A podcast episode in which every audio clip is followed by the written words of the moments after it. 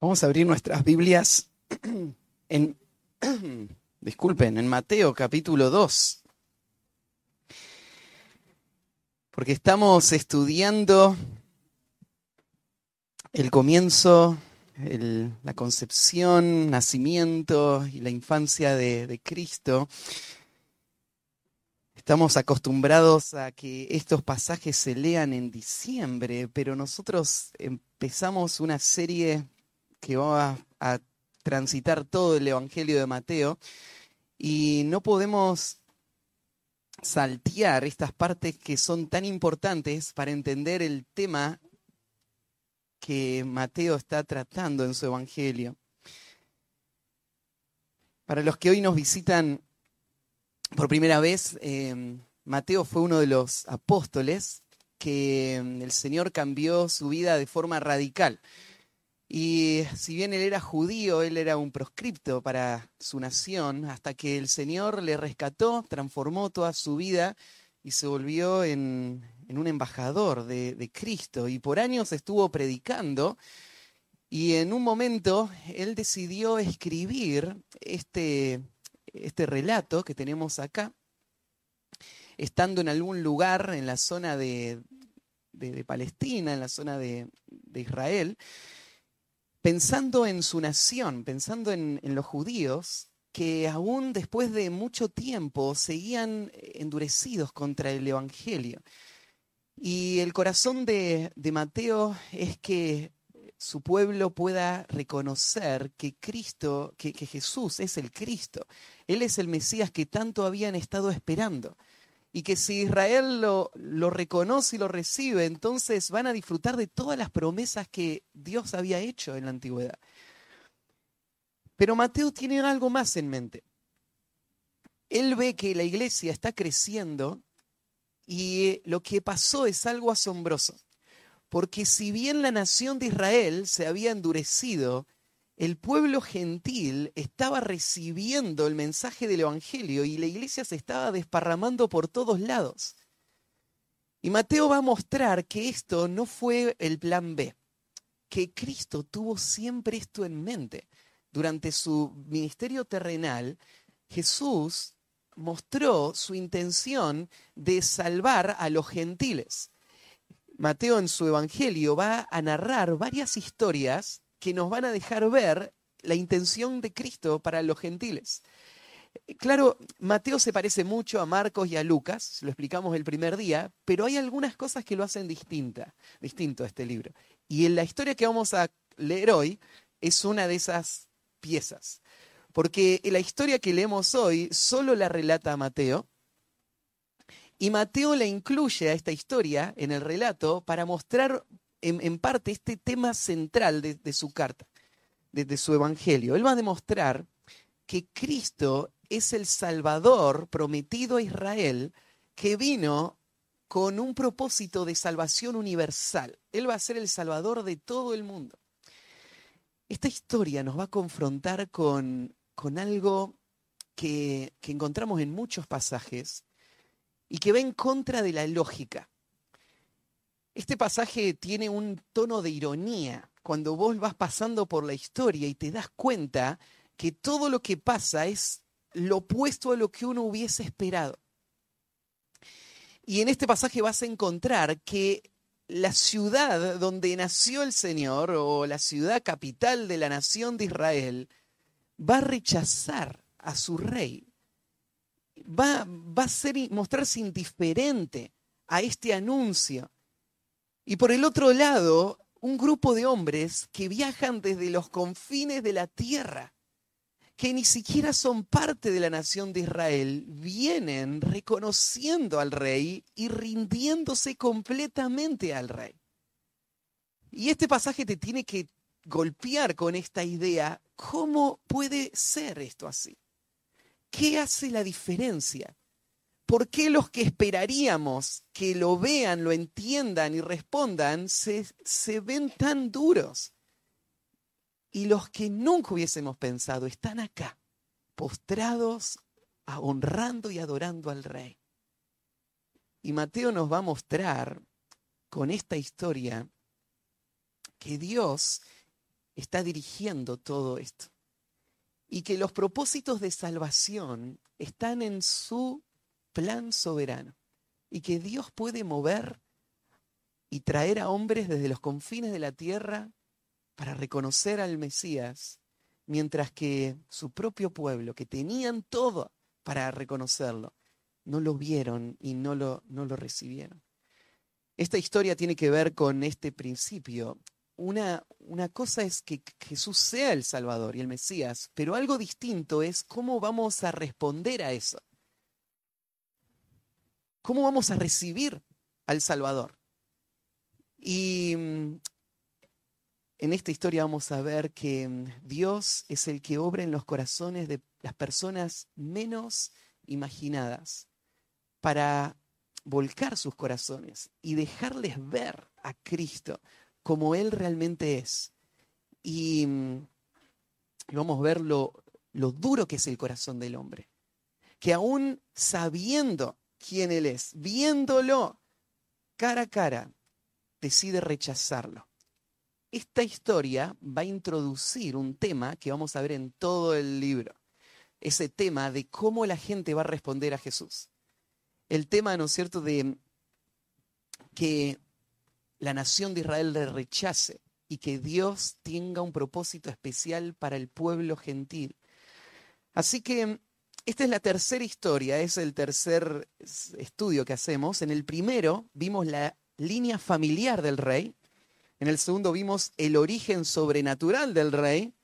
Y hoy vamos a ver el recibimiento inesperado del rey. El recibimiento inesperado del rey. Vamos a ver cuatro eh, palabras que resumen este tema del recibimiento inesperado. Vamos a ver el rey que va a ser buscado, rechazado, evaluado y adorado. Vamos a ver esos cuatro. No se preocupen, lo vamos a ir viendo uno por uno, pero son buscado, rechazado, evaluado y adorado. La historia es la historia famosa, conocida de la visita de los magos y está ahí en el Mateo capítulo 2, versículo 1.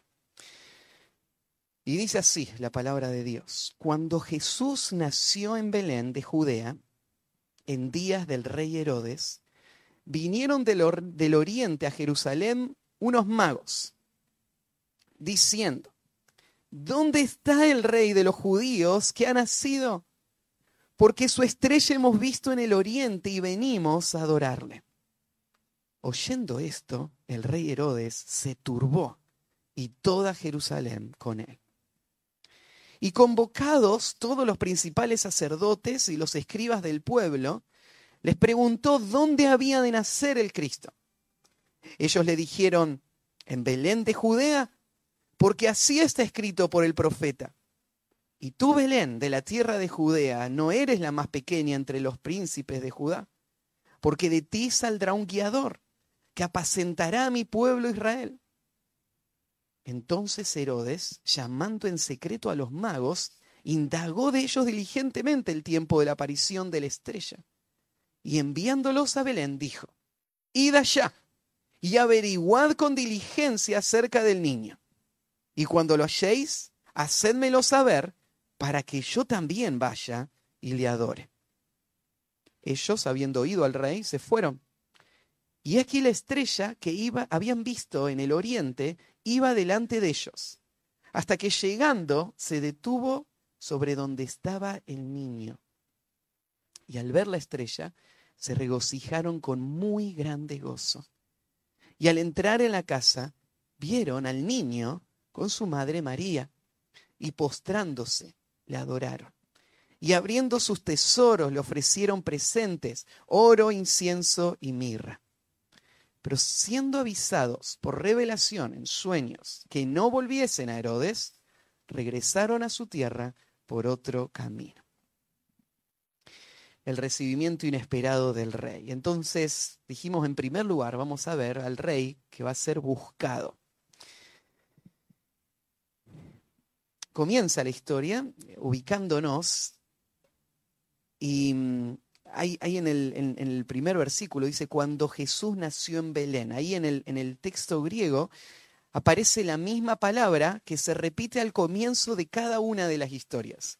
En el, en el versículo 1, en el capítulo 1, cuando dice el libro de la genealogía de Jesús, esa palabrita genealogía es la palabra, los comienzos de Jesús.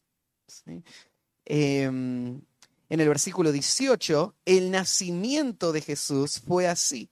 Y vimos que la primera sección relata el comienzo de la vida de Cristo en su relación con el plan de redención y cómo es la familia, los antepasados de Cristo. La segunda historia, el comienzo de Jesucristo fue así, relata cómo la concepción de Jesús fue milagrosa. Y ahora estamos en la tercera historia y comienza de una manera similar. Cuando Jesús nació en Belén, cuando Jesús comenzó. Y es la forma de, introducir este tercer concepto que tiene que apunta ahora a cómo va a ser recibido Cristo. En el versículo se nos ubica también y se nos dice dos cosas. Se nos dice el lugar y el momento. Se nos dice que Jesús nació en Belén de Judea. Se aclara que es Belén de Judea porque había otra Belén en otra ciudad, en, otra región más al norte, en la zona de Galilea. Esta es la Belén de Judea, la Belén que los israelitas conocían muy bien por la larga historia de este pequeño pueblo. El pueblo de Belén no era más que un caserío que estaba a unos 10 kilómetros de la ciudad de Jerusalén. Pero siendo tan chiquito, este, este lugar tuvo muchos momentos importantes en la historia. Ahí es donde, por ejemplo, Jacob enterró a su esposa amada, Raquel, ahí en Génesis capítulo 35, en, la, en el pueblo de Belén. Ahí sucedió también la famosa historia de Ruth, esta moabita que llegó y se encontró con, con vos. Ahí pasó en los campos de, de Belén. Y ahí se quedó esta familia y tres generaciones después nació David, el rey, que creció en los campos de Belén cuidando ovejas y él se iba a convertir en el, en el gran rey de Israel, a quien Dios le hizo la promesa de que de él iba a venir el Mesías. Pero no solamente tenía una historia pasada Belén, también Belén tenía una profecía que todos conocían muy bien. La profecía está en Miqueas, capítulo 5, versículo 2, donde dice, pero tú, Belén, Efrata, Efrata era el, nombre con el que antes se conocía a esta zona, pero tú, Belén Efrata, pequeña para estar entre las familias de Judá, de ti me saldrá el que será Señor en Israel. Y sus salidas son desde el principio, desde los días de la eternidad. El que va a nacer en Belén no es otro que el Mesías prometido, que es, sus salidas son desde, los, desde el principio, de la eternidad. Él, él va a encarnarse en la forma de un niño, pero su, su existencia es eterna. Ese rey eterno es el que va a nacer. Todos en Israel conocían muy bien esta historia. Más adelante en una conversación que, van a tener ahí en, narrada en el Evangelio de Lucas, se menciona que todos anticipaban esto, todos sabían que iban a ser en Belén. Por eso al principio se, confundían, decir, pero Jesús no, no puede ser el Salvador, porque Jesús es de Nazaret. Nazaret era al norte de, Israel, una ciudad infame por su relación con los gentiles, Jesús no puede venir de Nazaret, nada bueno viene de Nazaret. Y la profecía dice que el Salvador viene de Belén. Y muchos no tenían esto en mente, de que Jesús realmente había nacido en Belén y después se trasladó a Nazaret. Pero esto todos lo, tenían en mente. Así que el lugar donde Jesús va a nacer va a ser el preciso. Sabemos cómo llegó Jesús ahí, no, Mateo no nos cuenta, pero Lucas nos cuenta de que había salido un censo de parte del emperador de Roma, de que todos tenían que ir a su lugar de origen y censarse ahí. Y, María y José viajaron de Nazaret a Belén y estaban ahí solamente por el censo, pero más allá de eso, ves acá también la mano soberana de Dios moviendo todas las piezas para que se cumpla la profecía. Así que así fue el nacimiento de Jesús en Belén, tal como había sido anunciado. Y agrega algo más, fue esto en días del rey Herodes. Y nos da el momento histórico donde esto pasó. Y, el nacimiento de Jesús fue dirigido por Dios no solamente en el lugar donde iba a suceder, sino en el momento en que iba a pasar. Todo el escenario se había preparado y todo estaba listo. El día específico para la llegada de Cristo había sido marcado mucho tiempo antes. Es más, las profecías anunciaban el momento en el que el Mesías iba a nacer. Y Jesús no nació fuera de tiempo, Él nació en el único momento que podría haber sucedido. Nació en el lugar, en el momento donde esto tenía que pasar. Se menciona ahí a Herodes también. En, en aquel tiempo era común hablar de épocas relacionando a personas con eventos y específicamente acá con reyes. Entonces, en el tiempo de este rey fue que nació el Señor. Es, la forma clásica de ubicar el nacimiento de, Jesús en, el calendario, en la época histórica. Pero bueno, se menciona al hombre Herodes y hay cosas que nosotros sabemos de, de Herodes. Herodes era el rey de Israel en este momento, lo menciona acá, pero cómo llegó a ser rey no se explica todo judío, cuando escuchó el nombre Herodes, se hizo el cuadro de quién es el que está ahí. Herodes es una de las personas más oscuras de toda la historia. Vos pensás que hombres como Hitler, por ejemplo, son los hombres que más daño han hecho, los hombres más oscuros, más perversos.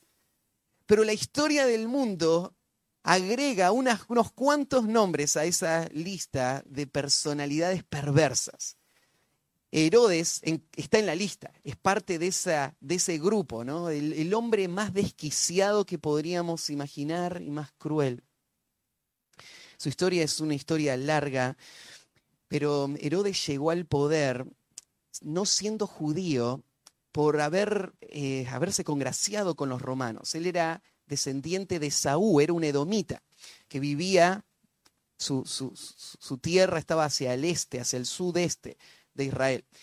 Y, los romanos lo pusieron a Herodes porque creían que la crueldad de Herodes iba a poder doblegar la terquedad de los judíos, que siempre daban problemas. Así que le dieron un ejército a Herodes y lo pusieron para que él controle la situación. Y Herodes guió ese ejército, tomó el control de la nación de Israel y ahora está a cargo. Él es un hombre eh, que va a causar mucho daño, pero su vida es parte del plan, es parte de, la historia que Dios escribió. Em, después de habernos ubicado entonces en el versículo 1, em, bueno, al, final del versículo 1 comienza a narrar la historia con estas palabras. Jesús nació en Belén de Judea en días de Herodes, vinieron del oriente a Jerusalén unos magos en, el texto griego aparece una palabrita más que mm, eh, aparece justo antes de la palabra vinieron y es una palabra que llama al asombro. Es, la palabra que usualmente en español se, traduce como he aquí, pero en, griego es como decir, hay, hay algo asombroso que está por pasar. Y Mateo quiere mostrarte que lo que va a decir ahora no es lo que esperaríamos porque Jesús es el Mesías judío. Ellos eran los que conocían las profecías. Él está naciendo en medio de ellos. Pero, oh sorpresa, para el asombro de todos, unos magos vinieron del oriente a Jerusalén. Hay mucha confusión hoy en cuanto a estos personajes. Eh, la tradición ha marcado que son tres estos magos y ya te los describen a todos, ¿no es cierto? Uno es un negrito y tenés ahí a los otros magos, cada uno te cuentan su historia, de dónde vienen, pero todo esto es inventado. No sabemos cuántos eran, no sabemos específicamente de dónde venían, solo sabemos, se usa esta palabra, que eran magos. Pero el mago no es el que saca de la galera el conejo, el mago, la palabra acá, tiene que ver con hombres sabios. Esta palabrita en el Antiguo Testamento se, hizo se escribió en hebreo el Antiguo Testamento, pero cuando se, tradujo al griego, los traductores la usaron en la historia de Daniel. ¿Se acuerdan cuando Daniel eh, le interpreta el sueño a, a, Nabucodonosor? Primero habían llamado a los magos, eh, bueno, a los sabios, menciona a los astrólogos y a los magos. Y los magos eran un, grupo reconocido en, el mundo oriental de hombres que se dedicaban al estudio y que cuando había un tema difícil que había que tratar, los buscaban a ellos. En momentos claves de, de la nación, los magos tenían que venir para dar su aprobación, su consejo. Especialmente los magos participaban a la hora de señalar al nuevo rey. Esto es un, patrón que uno ve en las culturas antiguas. Así que los magos son como una casta, un grupo, una, un, grupo de hombres reconocidos que todos saben que son parte de una corte, son parte del consejo de un gran rey que tienen la sabiduría para señalar, por ejemplo, quién va a ser el próximo rey. Ahora, estos hombres vienen del este, se menciona del Oriente. Del Oriente podría tener que ver con muchos lugares. Estos hombres pueden ser que el Oriente más cercano sería la zona de Mesopotamia, de Babilonia, por ejemplo, podría ser, que estamos pensando. Si vos te vas un poco más lejos hacia el este, tenés al, imperio medo-persa, bueno, surgió de, esa tierra, de, de Persia, y cruzás las montañas y tenés ahí Persia. Si te vas más lejos, tenés la India más allá. Así que no sabemos de dónde vienen estos, pero de, aquella región. Es interesante pensar en que estos hombres hayan tomado este viaje tan difícil para esto que está pasando acá. Ellos entendieron que esto era algo muy importante. Era tan trascendente. E, ellos habían estado anticipando esto y ahora reconocen una señal que lo muestra, algo que pasó. Ahora vamos a, escucharlos a ellos hablar y vamos a ver cómo llegaron hasta Jerusalén. Pero lo que te tiene que sorprender es lo improbable de este evento. Estos son pueblos paganos. Los, los gentiles eran vistos por los judíos como personas que, que están lejos de Dios. Pero ellos son los que llegan con la noticia. Podríamos especular un poco y pensar cómo ellos saben que el Mesías iba a nacer acá en, Israel. Y mm, no lo sabemos, pero sabemos que Israel estuvo cautiva en Babilonia por 70 años. Cuando volvieron a, a, habitar de nuevo Palestina, quedaron muchos judíos allá. Daniel escribió desde allá sus escritos influenciaron, él era parte de la corte del rey, él era tenido como una persona influyente en su tiempo, así que me imagino sus escritos quedaron guardados en las bibliotecas de los hombres sabios. Y había una expectativa de la llegada de un gran rey. Em, hay varios escritos seculares de aquella época que sorprenden con esta idea de que varias culturas tenían la expectativa de que en la zona de Israel en un momento se iba a levantar un rey que iba a dominar el mundo entero. Así que no es tan raro ver a, estos hombres eh, tener esa información y venir. Pero más allá de lo que movió naturalmente, lo que pasa con estos hombres es el cumplimiento de las profecías del Antiguo Testamento. Hay un pasaje en Isaías, capítulo 11, versículo 10, que hablando de la venida del Mesías, dice, acontecerá en aquel tiempo que la raíz de Isaí, o sea, quien engendró Isaí, o, o, la fuente de la que surgió Isaí, de la que vino después David, la cual estará puesta por pendón a los pueblos, o sea, está hablando de este rey que van a ser, será buscada por las gentes y ahí la palabra gente está hablando de, las, las etnias, los grupos, las naciones, y su habitación será gloriosa. Isaías había anunciado de que la llegada del Mesías iba a estar marcada por una expectativa y por una respuesta de pueblos que iban a estar muy lejos. Como si fuese a ser un, un, eco de la historia, ¿se acuerdan en el Antiguo Testamento de esa reina que vino de los confines de la tierra a escuchar la sabiduría de Salomón? Como un eco de esa historia, acá tenés a hombres que están viniendo de los confines de la tierra a venir a encontrar al rey anunciado que acaba de nacer. Y es la forma de Mateo de mostrar el carácter de este rey y el resultado de la vida de este rey. Este rey nació para sacudir el mundo entero. Este rey nació para que los confines de la tierra vengan y se postren delante de él. Y estos magos son solamente la muestra de lo que va a pasar.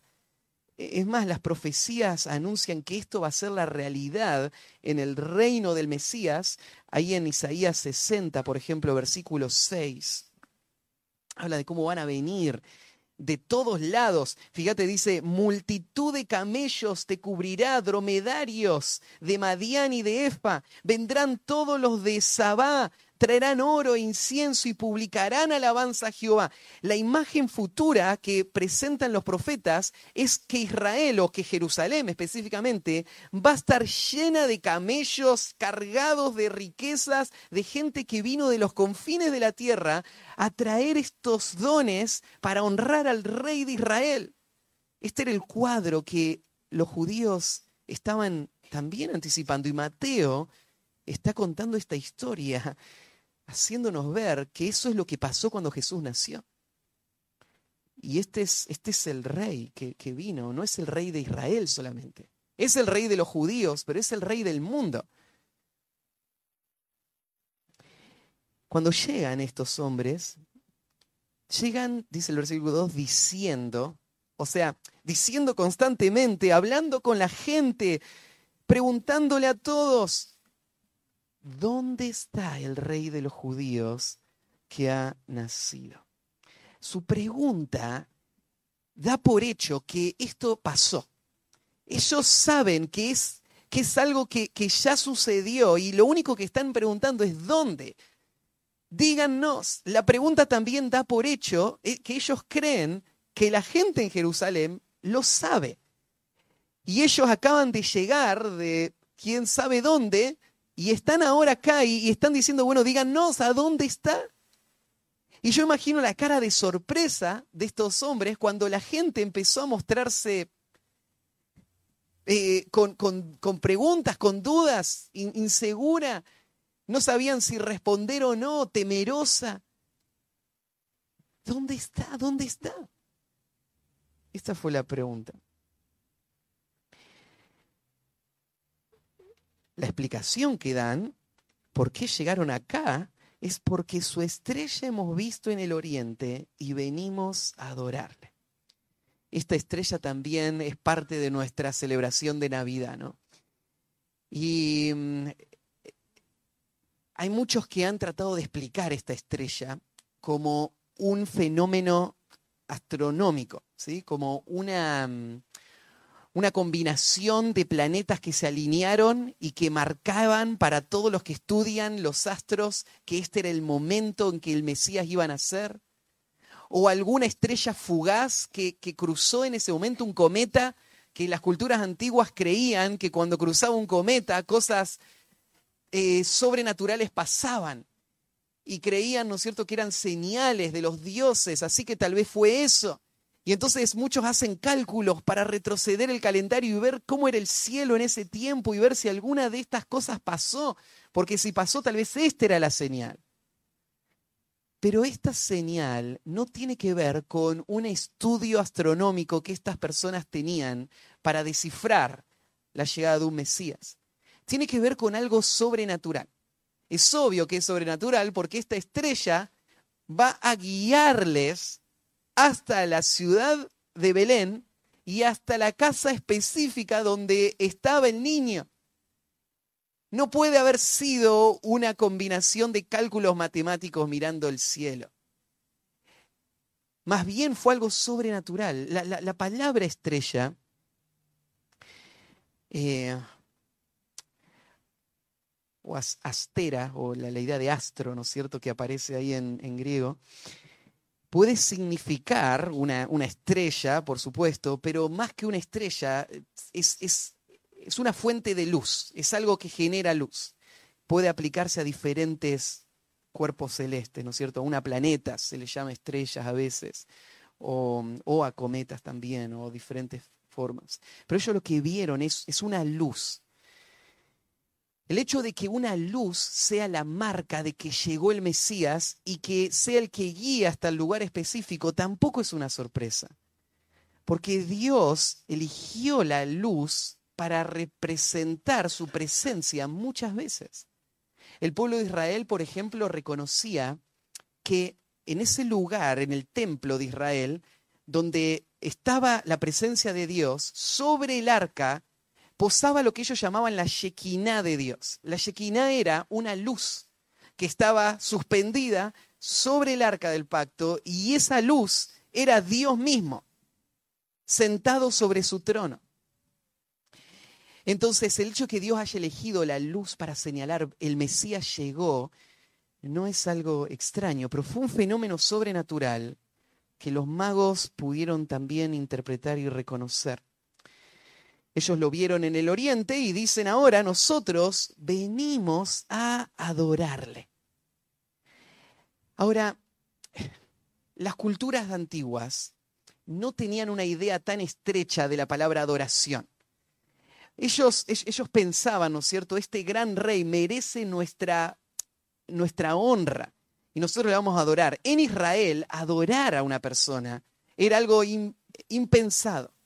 Porque solo Dios debía ser adorado. Y estos hombres que están diciendo, nosotros venimos a adorar a este rey que nació, seguramente está golpeando también este hecho. ¿Quién es este rey? ¿Qué clase de rey es este? Pero algo interesante, estos hombres no solamente tienen información en cuanto a este rey, estos hombres tienen una actitud hacia este rey.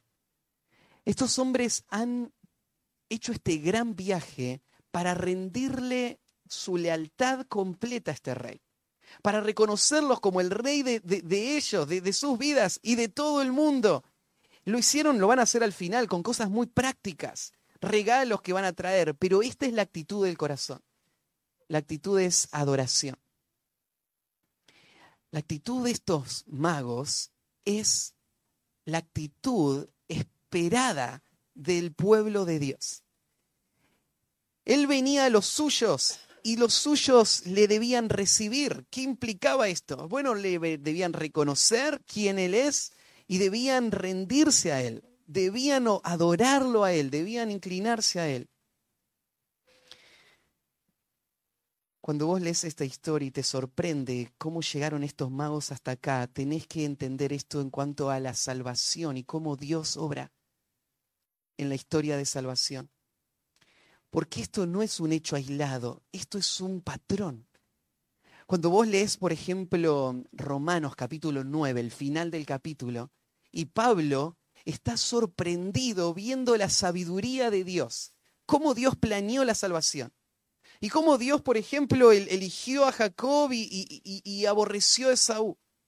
Y, él está admirado de un Dios soberano que está dirigiendo toda la historia de redención y, termina el capítulo viendo a la nación de Israel y pensando cómo puede ser que la nación de Israel, que tenía todas las promesas, que tenía la escritura, ellos se endurezcan y los gentiles que no buscaban a Dios, idólatras, perdidos en, ese mundo de, de rebeldía a Dios, ellos ahora están acá. Y esto probablemente es lo que sorprende a Mateo también, cuando él está escribiendo el Evangelio y él está contando esta historia y él va a hablar de estos magos. Y ahora va a ser el contraste mostrando cómo va, cómo es la actitud en Jerusalén. Así que el primero, el recibimiento inesperado del rey, fue buscado. En segundo lugar, fue rechazado. En el versículo 3 dice, pero, em, y ese pero, ¿no es cierto?, es tan, eh, eh, rompe, ¿no es cierto?, con, con la narrativa, con la expectativa de estos hombres. Lo que estos hombres hubiesen esperado es que Israel le hubiese estado ahí expectante y que ellos hubiesen visto a su rey. Pero no pasó eso. Oyendo esto, el rey Herodes se turbó y toda Jerusalén con él. De repente la noticia, o ellos van preguntando de casa en casa y se encuentran, eh, no, encuentran al rey, y entonces las palabras llegan hasta, hasta Herodes. Y Herodes se turba. Esta palabra turbar es una palabra muy eh, fuerte. No es solamente él se preocupó. La palabra turbar, por ejemplo, lo usa Mateo cuando están los discípulos en el medio del mar, el barco se está por hundir, están en, pánico y ven allá a lo lejos que viene Jesús caminando por el mar y piensan que es un fantasma y gritan de miedo. Y ahí Mateo usa la palabra, dice, se turbaron cuando lo vieron a Jesús. así de preocupados estaba Herodes. Herodes está de, de repente desesperado, angustiado. ¿Pero por qué? ¿Qué lo turba? Bueno, claro, Herodes es el rey. Y estos hombres están preguntando, ¿dónde está el niño que nació rey? Eh, o sea, ya es el rey. Ellos ya le están asignando a este niño la, autoridad. No es que es una profecía, esto es un hecho. Y el rey ya está acá. Él debe ser venerado, él debe ser reconocido. Y ahora Herodes se ve amenazado. Y eh, tenés que entender también, para entender la palabra turbado, el contexto de Herodes. Herodes siempre se vio amenazado desde que llegó al trono. Él lo tomó por la fuerza, con la ayuda de los romanos, y ni bien llegó, él empezó a matar a todos los que parecían ser una amenaza. Él mató a todos los líderes anteriores que habían estado, a todas sus familias, eh, a gran parte del liderazgo de la nación de Israel, de esos 70 ancianos. Él, él limpió toda la ciudad. Y vos decís, bueno, ahora ya está tranquilo Herodes. Nunca estuvo tranquilo Herodes. Toda su vida él se sintió perseguido. Siempre, todos los que tenían a su alrededor pensaban que lo querían matar. Así que él le mató a varios de sus hijos, a, a dos de sus esposas. Él mató a sus personas más cercanas. Todo el tiempo en este sentido de estar perseguido. Herodes fue un gran constructor, se le conoció como Herodes el Grande, no porque la gente lo amara, nadie lo amaba a Herodes. Todos le tenían miedo a Herodes. Eh, sus hijos lo odiaban, su, familia cercana lo odiaba, él, estaba solo en el mundo sintiéndose perseguido por todos. Se conoce como Herodes el Grande por los proyectos de construcción principalmente que él hizo. Em, él, reconstruyó algunas ciudades, el templo famoso de la ciudad de Jerusalén, él lo restauró, prácticamente lo reconstruyó todo. Y sobre estas cosas, Herodes se dedicó a construir fortalezas por todos lados él les construyó búnkers donde él se puede escapar si de repente venían a querer matarlo. Todo el tiempo él pensaba que lo estaban, estaban tramando algo para em, derrocarlo. Entonces, con todo este contexto, entendés lo que significa que Herodes se turbó. Él no puede dormir, él está afanado, está angustiado. Él conoce la profecía y dice algo más ahí al final, y todo Jerusalén con él. Todo Jerusalén ahora se turba también, la misma actitud. ¿Cuál, ¿Cuál es la situación? Bueno, Israel, ahora Jerusalén, que es el centro de Israel, escucha a estos hombres hablar de un rey que llega. ¿Y cómo responde? te responden con miedo. El miedo viene porque ellos están pensando solamente en sus circunstancias inmediatas. Ellos no están viendo los propósitos de Dios, ellos no ven el poder que Dios tiene sobre todos los reinos. Ellos ven que si se enoja Herodes, ellos van a estar en problemas. Porque Herodes no tendría problema de mandar a matar al que sea. Más adelante va a mandar a matar a todos los niños de Belén. Si se enoja Herodes, todos estamos en problemas. Así que Jerusalén reacciona con ese mismo temor. Ahora pensá en esta, en, esta reacción. La, la primera respuesta la vimos en estos magos, que no siendo del pueblo de Israel, no siendo las personas que uno hubiese esperado, ahora están rendidos o buscando a Cristo para rendirse a Él. Y ahora ves la actitud de Herodes. Este es un hombre que cree tener algo, que quiere proteger. Y esto que él cree tener y cree poder proteger se vuelve en su única ambición y Cristo en el problema, en, en, el estorbo para esto. Así que Él va a buscar proteger su reino, un reino que Él no puede proteger, un reino que Él, que él va a perder y que va a terminar en el, en el tormento eterno por esta reacción, ¿no? Pero ahí tenés el segundo, la segunda reacción. Tercer lugar, vos ves a los eruditos judíos que van a ser convocados en el, en el versículo 4 y el recibimiento inesperado del rey, la tercera parábola es evaluado. Cristo va a ser evaluado. La idea de, esta palabra es que vamos a ver llegar acá a la escena a un grupo de hombres que van a ser convocados por Herodes, menciona a los principales sacerdotes y los escribas del pueblo. Israel tenía un sistema de gobierno propio que estaba compuesto por un grupo de 70 hombres em, mayores, ancianos, que enseñaban y, guiaban a la nación. Era el Sanedrín. Estos estaban liderados por los sumos sacerdotes. Suele ser uno sumo sacerdote, en este tiempo había dos sumos sacerdotes. Y ellos son los hombres de los que se, se habla acá. Estos son los teólogos de la nación de Israel.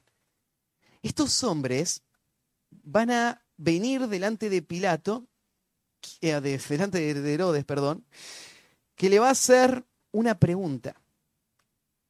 Les preguntó dónde había de nacer el Cristo. Ellos son los expertos, ¿no? Así que Herodes conoce la historia, conoce las profecías, pero quiere ser asesorado. En la pregunta, la forma como está hecha la pregunta, no se, no se alcanza a percibir en español, pero Herodes está haciendo la pregunta con aún sospechas de que ellos no le quieran responder a esta pregunta. Y eh, lo imaginamos porque Herodes no tiene una buena relación con ninguna de estas personas. Pero llegan ellos y él le hace la pregunta, ¿dónde, ¿dónde van a ser? Y ellos responden. Responden dando la respuesta correcta, citando la profecía textualmente con, con las palabras. Estos hombres saben lo que los magos saben, pero ellos no están respondiendo igual que los magos, ¿no? Ellos saben que el Mesías va a nacer en Belén, escuchan a estos hombres, saben, escuchan de la señal, pero no tienen ninguna intención de ir hasta Belén para ver si es verdad que ha nacido este rey. Esto es el clásico ejemplo del hombre que tiene el conocimiento, pero ese conocimiento, Mateo lo está mostrando, que no es sinónimo de recibimiento. Ese conocimiento es solamente información. En esta historia, vos ves a este grupo de, de, hombres sabiendo todos los detalles. Y estos hombres se van a convertir después en los principales enemigos del Señor.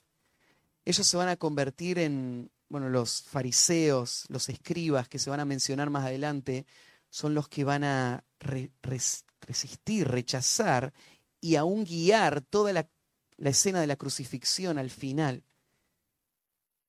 Y, y Mateo va a dejar muy en claro que estos hombres saben quién es Jesús. Pero aunque saben quién es Jesús, ellos no están dispuestos a ceder su autonomía. Ellos no quieren darle el poder que ellos tienen sobre la nación de Israel, a este rey que está llegando. Ellos quieren usarlo para sus propósitos, pero no quieren dejar que Cristo sea el que gobierne toda la nación.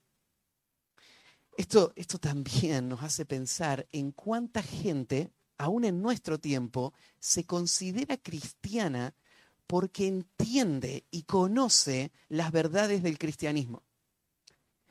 Y lo han aprendido desde chico o, desde grande. Llegaron, ¿no es cierto? Y de repente encontraron un lugar donde ellos escuchan la instrucción y ellos aprenden y se sienten seguros por lo que saben de Cristo. Pero no nos equivoquemos en cuanto a qué significa recibir a Cristo. Porque estos hombres sabían mucho más de que cualquiera de los que estamos acá. Estos eran expertos, eran los teólogos de su época. Pero estos hombres se van a convertir en los enemigos de Cristo porque son, en esta, en esta historia, en este punto, totalmente indiferentes a la verdad que ellos mismos saben.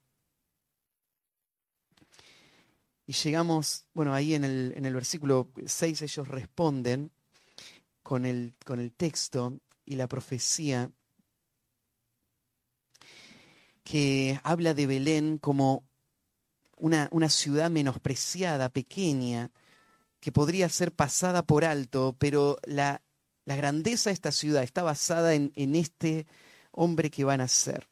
Y lo, lo, describe ahí, de ti saldrá un, un guiador que apacentará a mi pueblo Israel. El título El guiador eh, está relacionado con, su función pastoral, la, va a mencionar después, ¿no es cierto? La palabra guiar acá tiene este cuadro de, un pastor que, está guiando al rebaño.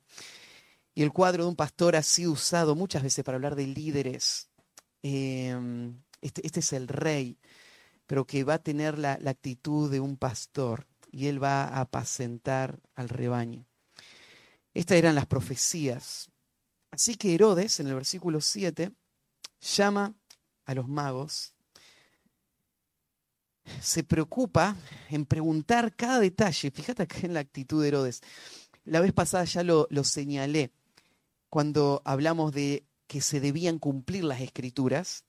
Y ahora de nuevo, fíjate acá hay un hombre que no está pensando en recibir a Cristo, él quiere matar a Cristo pero él sabe que las escrituras se van a cumplir. Y entonces él busca en las escrituras las herramientas para saber lo que tiene que pasar para entonces poder ir y matar a, Cristo. Y entonces él, él, le pregunta a dónde van a ser y después le pregunta a los magos esta cuestión del tiempo, el plazo. Lugar y momento eran críticos para poder en su mente matar al Mesías. Qué locura, ¿no? Porque si es que la escritura desde el tiempo antiguo había anunciado todo lo que iba a pasar, y las escrituras no pueden eh, anularse, se van a cumplir tal como este hombre lo cree. ¿Cómo es que este hombre piensa poder frenar los propósitos de Dios? Si él no era el Mesías, entonces no había nada de qué preocuparse. Y si era el Mesías, no había nada que hacer. Este niño iba a crecer y iba a convertirse en el rey.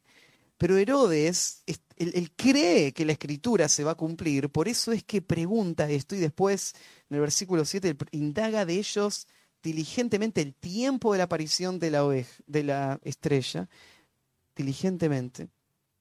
El versículo 8 los envía a Belén.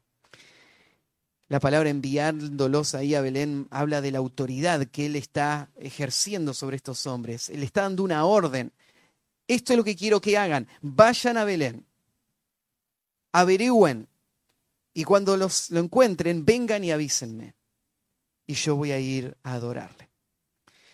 Nosotros conocemos muy bien a Herodes. Uno podría imaginar por qué estos magos ¿qué están interpretando de esto que Herodes le está diciendo? No son hombres que no, no entienden, son sabios, y este rey le está hablando de esta manera, deberían haberlo sospechado, pero podemos imaginar tal vez el hecho de que sean de otro lugar hacía que ellos no, no sepan cómo era la vida de Israel y el rol que este hombre tenía, así que puede haber sido que ellos no entendieron. Pero esto es lo que Herodes les dice, vayan traigan la información y yo voy a ir a adorarle. Bueno, el cuarto, la cuarta palabra, en cuanto al recibimiento, buscado, rechazado, evaluado, y el último es adorado. En el versículo 9 vamos a ver el encuentro de los de estos hombres cuando dice ellos habiendo oído al rey se fueron y aquí la estrella que había habían visto en el oriente iba delante de ellos.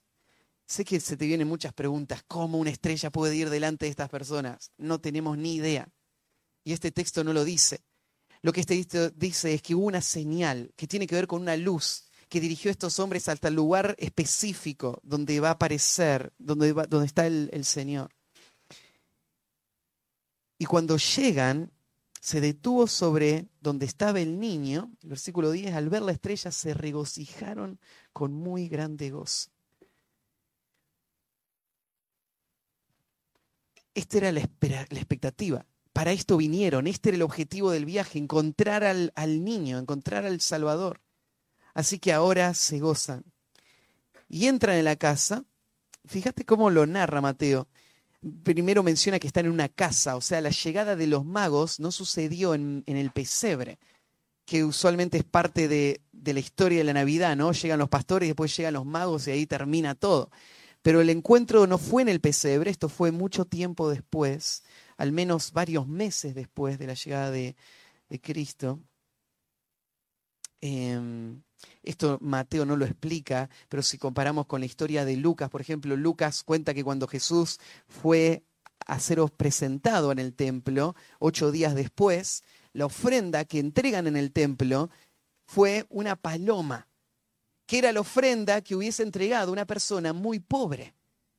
Porque la ofrenda en realidad tenía que ser un animal, un cordero, pero el que no podía hacerlo entregó una, paloma. Entonces, vos ves, José y María no tienen nada después de esta historia, ellos tienen oro, incienso y mirra. Ellos podrían haber vendido o comprado cualquier cosa que quisieran y lo hubiesen presentado.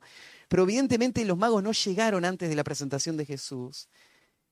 Ni llega, y, cuando Herodes calculó el tiempo también y dijo, eh, bueno, ¿cuándo fue que apareció la estrella? Más adelante él va a mandar a matar a todos los niños menores de dos años. Y tal vez eso tiene que ver con el cálculo que él hizo de qué edad tendría Jesús para este momento. No, no, no sabemos, pero al menos varios meses después. Llegan a la casa y ven al, al niño. No, no, no, la atención no está sobre María, no ven a, María con Jesús, ven a Jesús con su madre María. El orden de los nombres es intencional, y después dice, y postrándose, lo adoraron. Es, ese lo adoraron es, la traducción de lo que sería en, griego el, objeto indirecto de la adoración que se está refiriendo a, Cristo, que está en su forma masculina y no femenina. La adoración de estos hombres no tiene que ver con María, tiene que ver con Jesús. No es los adoraron, no es la adoraron, es lo adoraron. Él, a Él venían a adorar. Y esta es la actitud de la cual hablamos al principio. Esto es lo que marca la fe de estos hombres. Todo ese viaje tenía esto como propósito, venir y expresar esta actitud de sus corazones. Ellos están recibiendo a Cristo. Ellos están postrando delante de él, reconociéndolo como su rey. Y los símbolos de esto son los regalos. Abren sus tesoros y le ofrecen oro, incienso y mirra. Termina la historia en el versículo 12 mostrando el cambio de lealtades que acaba de suceder en el corazón de estos hombres. Porque ellos llegaron ahí por orden de Herodes, que les dijo, vayan a Belén, vean dónde está y vuelvan a decirme. Y ellos se fueron con esas directivas. Pero ahora ellos son avisados por revelación en sueños que no vuelvan a Herodes. Y regresaron a su tierra por otro camino. Estos hombres ahora reconocen a este rey como su nueva autoridad. Ellos se sujetan a las directivas que escuchan en ese sueño y, y desobedecen a Herodes para obedecer ahora a aquel que les está dirigiendo. Decía al principio que el objetivo de Mateo con esta historia es mostrar cómo fue recibido el Señor y que el hecho de que Él sea el rey legítimo y que Él sea ah, Dios encarnado, no dice que todos van a abrazar a Cristo como su rey. Más bien cada uno va a tener que responder a este rey. Y, muchas veces vas a ver a las personas más inesperadas respondiendo a Él. Y esto tiene que ver con el obrar de Dios en el corazón de estas personas. Y no con la información que ellos tienen, sino con la actitud de sus corazones. Y esto es algo que solo Dios puede hacer en, en el corazón. Por el otro lado vas a ver personas que van a estar protegiendo sus intereses y, y, de esta manera rechazando la autoridad de Cristo y más bien buscando silenciarlo o matarlo. Y vas a tener personas que se creen parte de la historia porque conocen mucho, pero en realidad ellos no van a hacer nada para mostrar un corazón sumiso a Cristo como rey. Mateo nos, te está contando toda esta historia, pero en medio de esta, de esta historia aparecen algunas verdades, algunas doctrinas con las que quiero terminar y algunas, algunos llamados personales. En esta historia podemos ver una vez más que Mateo señala que Dios es soberano sobre todos los asuntos de los hombres. Él está coordinando los eventos, los lugares, las personas, cada, cada eh, elemento para poder cumplir sus propósitos. Y nadie puede evitarlo. Cuando vos ves a Herodes tratando de matar a Cristo, tal vez recordás las palabras del Salmo, capítulo 2. Mira el Salmo capítulo 2. Este salmo mesiánico habla de la locura que implica resistir a Dios y sus propósitos. Dice en el versículo 1, ¿por qué se amotinan las gentes y los pueblos piensan cosas vanas? Se levantarán los reyes de la tierra y príncipes consultarán unidos contra Jehová y contra su ungido, diciendo, rompamos sus ligaduras y echemos de nosotros sus cuerdas. No, no nos sujetemos a, a este rey. Y el versículo 4, si alguna vez te preguntaste si Dios tiene sentido del humor, sí lo tiene, Dios se ríe también. Pero Dios se ríe de cosas distintas a las que nosotros nos reímos. Dios se ríe en este caso de la necedad de estos hombres que pretenden oponerse al poder soberano, infinito de Dios que está dirigiendo toda la historia. Y dice, el que mora en los cielos se reirá. El Señor se burlará de ellos. Luego hablará a ellos en su furor y los turbará con su ira. Pero yo he puesto mi rey sobre Sión, mi santo monte. Entonces, en, esta historia, Mateo, de alguna manera, está también exponiendo a Herodes. Y Dios burlándose de este rey que está tratando de preservar su pequeño reino. En segundo lugar, vemos que Dios tiene propósitos para el mundo gentil. Dios es el Salvador del mundo, del mundo, es la única esperanza de este mundo. La, gran comisión es cómo va a terminar este libro. Este libro comienza contándonos de estos gentiles que vienen de los confines de la tierra y termina este libro diciéndole a la iglesia, vayan y hagan discípulos a todas las señas del mundo y, quiero decirte esto, las personas menos imaginables son las que el Señor va a salvar por su gracia y su poder. Creo que la historia está llena de estos ejemplos, en donde misioneros salieron de sus tierras a lugares no alcanzados, para encontrarse con indígenas que nunca escucharon. Y cuando llegaron a esos lugares y empezaron a contar esa historia, de repente toda la tribu con gozo se arrepienten de sus pecados con dolor y con gozo reciben a Cristo. Y Dios trae un avivamiento tremendo.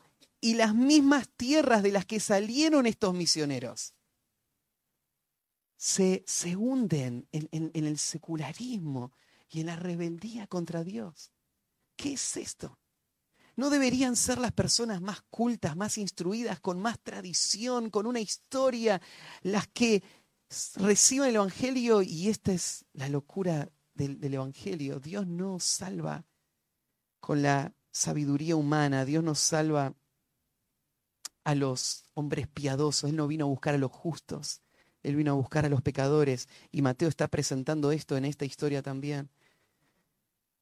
En tercer lugar, Mateo está mostrando que la respuesta correcta a Cristo es adoración,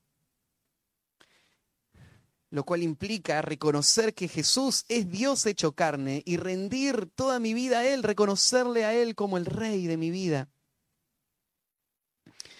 En último lugar, que las escrituras se cumplen, se cumplen de manera literal y completa. Podemos confiar totalmente en ellas porque las escrituras son las que se han establecido. Están escritas, la expresión que, usa ahí en el versículo... Eh, la, la, vez pasada, ¿no es cierto? Cuando leímos ahí en el capítulo 1, está escrito, esto es lo que dijo el Señor por medio de los profetas, y después ahora en el Versículo 4, él les pregunta y ellos dijeron en Belén de Judea, porque así está escrito por el profeta.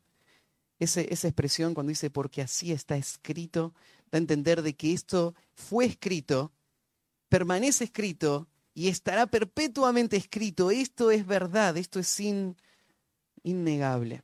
Y las escrituras son nuestra confianza completa. Bueno, la pregunta de esta mañana es cómo vamos a responder nosotros a Cristo. Es cómo entendemos su carácter, quién Él es y cómo respondemos a esa información que nosotros sabemos de Él. La respuesta correcta es adorarle. La respuesta correcta es lo que hicieron estos magos, estos sabios, es rendir toda nuestra vida a Él para que Él sea el Señor de nuestra vida. ¿Sí? Vamos a orar y terminamos. Padre, gracias por una vez más exponernos a esta historia tan conocida que hemos escuchado desde niños y que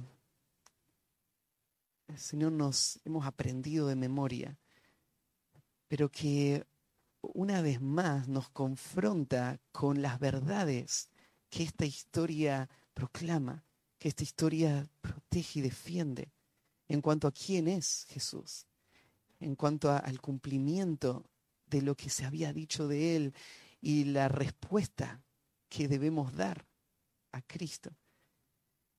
Y Señor, queremos pedirte que en tu gracia tú obres en, en, medio nuestro, tal como lo hiciste con estos magos.